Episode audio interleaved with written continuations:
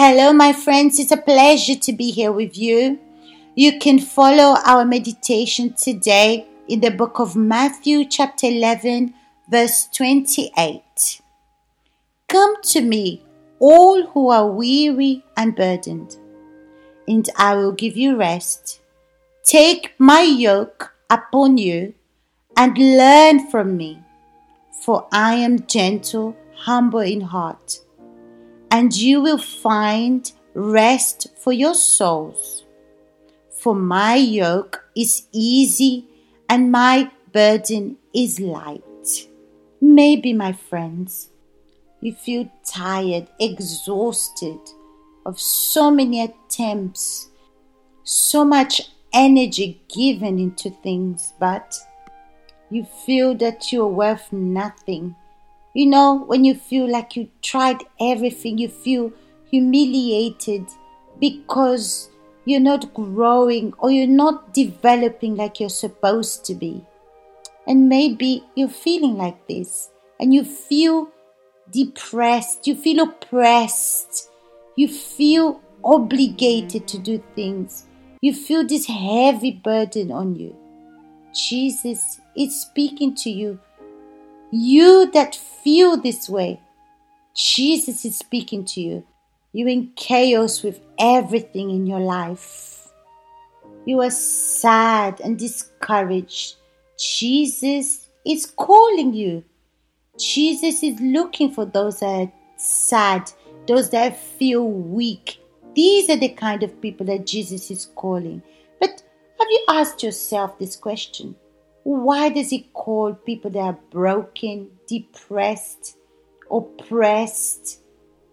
Because he came and he came for this kind of people.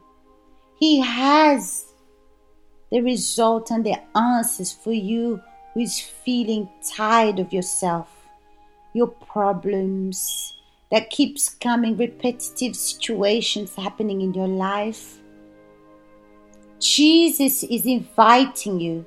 Maybe you're an assistant, or you may be this kind of person that's in the church for many years and you feel tired, your prayers is lukewarm. It's like you never reach God. You feel discouraged and even you don't believe anymore. But you do things in the church because you're supposed to do. Because surely, my friends, you reacted in a religious way. You've been doing things in a religious way. That's why you feel far from God. You've been doing those prayers that you do that's automatic.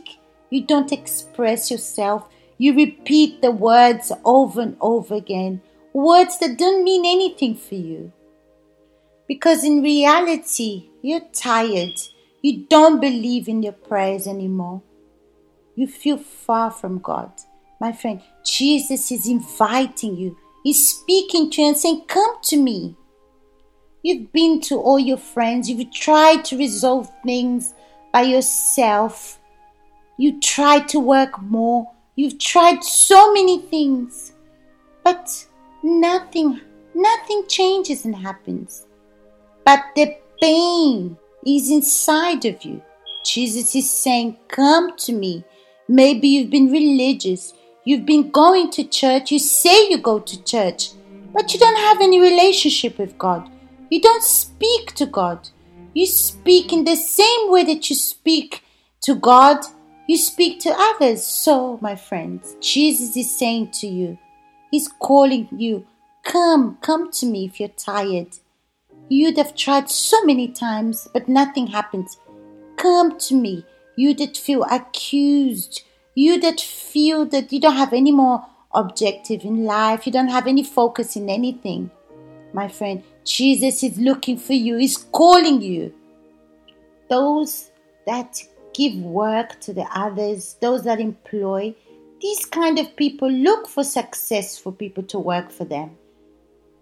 They want people that have objective, that are focused, not people that are depressed and tired. They don't look for problematic people.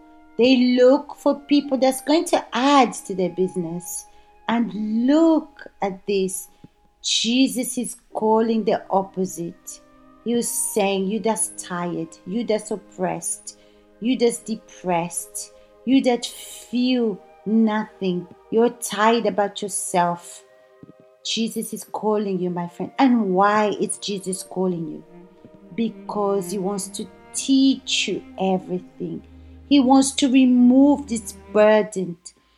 He says, Take my yoke upon you and learn from me. Maybe you're this kind of person that who's really responsible, or you have a responsibility.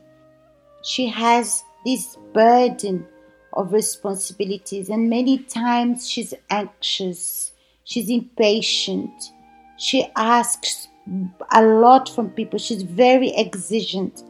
She doesn't give a chance to others to learn, and she thinks she's not sufficient to be in that responsibility. And Jesus is saying, Take my yoke upon you because you have this responsibility upon you. But the weight that Jesus wants to put upon you, it's not this that makes you angry, that makes you nervous, that makes you impatient. No. You even become irritating. No one wants to be near you because you're always moaning, you're always complaining. You never get on with anyone. So Jesus said, Take upon you my yoke. Maybe you say, Oh, I have so many things already. Take upon myself another yoke. I'm going to explain to you, my friends. The yoke of Jesus. He says, Take it upon you and learn with me.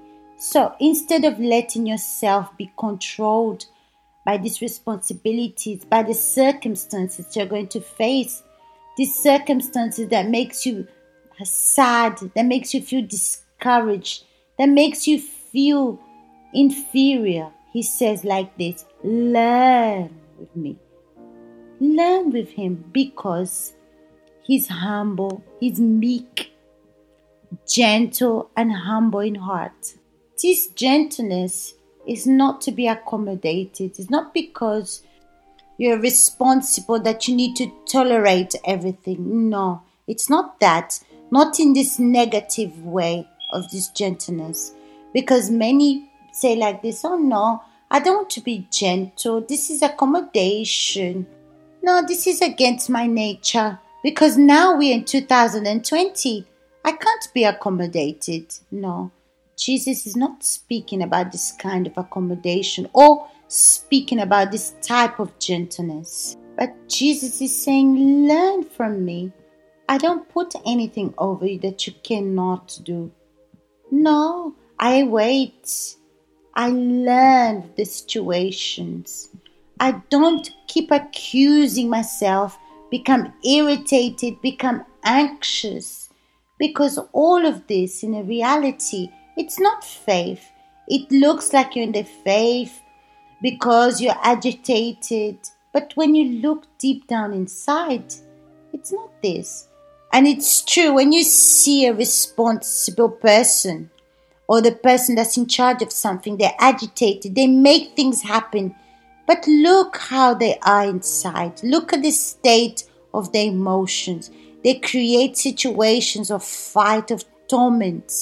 But Jesus teaches and say, Take my yoke upon you. And then I come, I come down, I start to trust. And this trust is not just saying that I trust in God. No. This trust is an assurance that you have inside of you, an assurance that you're going to change the situation, an assurance that doesn't make you feel agitated, that doesn't make you feel depressed, oppressed. No, it's an assurance that comes with peace, an assurance that makes you secure and makes you humble to learn. Look, he says he's gentle and humble in heart. This humbleness is not of words, of just appearance or showing off. No, it's humbleness in your behavior, in the way we are. Because when you're humble, you know your limits. When you're obedient, you know what to do. You have respect. Humble Humbleness has nothing to do with appearance. Look what Jesus said humble in heart. Exactly where you always let your emotions dominate you or makes you irritated or angry. He says humble and gentle in the heart. My friend, this is for all of us. And he said, You will find rest for your souls.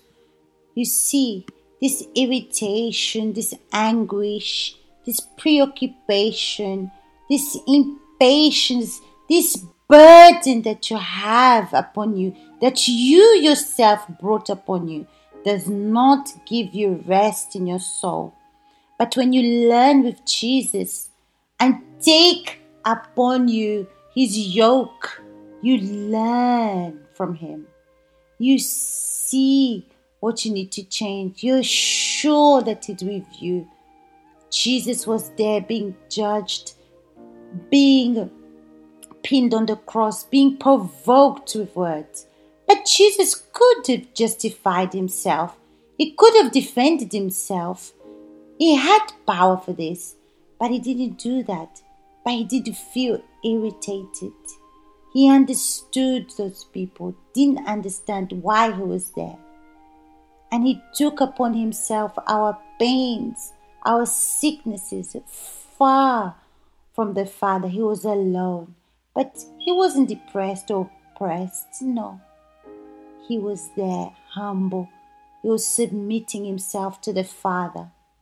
Learn with Him because that's how we're going to find rest for our souls. And that's it, my friends you need to develop your relationship with God. This state of emotional, of irritation, impatience does not make you go close to God, but it does the contrary. It makes you doubt and even become unbelieving, even speaking to God. Is this what you want for yourself? No. I would like you to analyze yourself and see. And Jesus says, For my yoke is easy, my burden is light. It's not this heavy burden that you know. Okay, my friends, big hugs to you all, and I'll see you next week.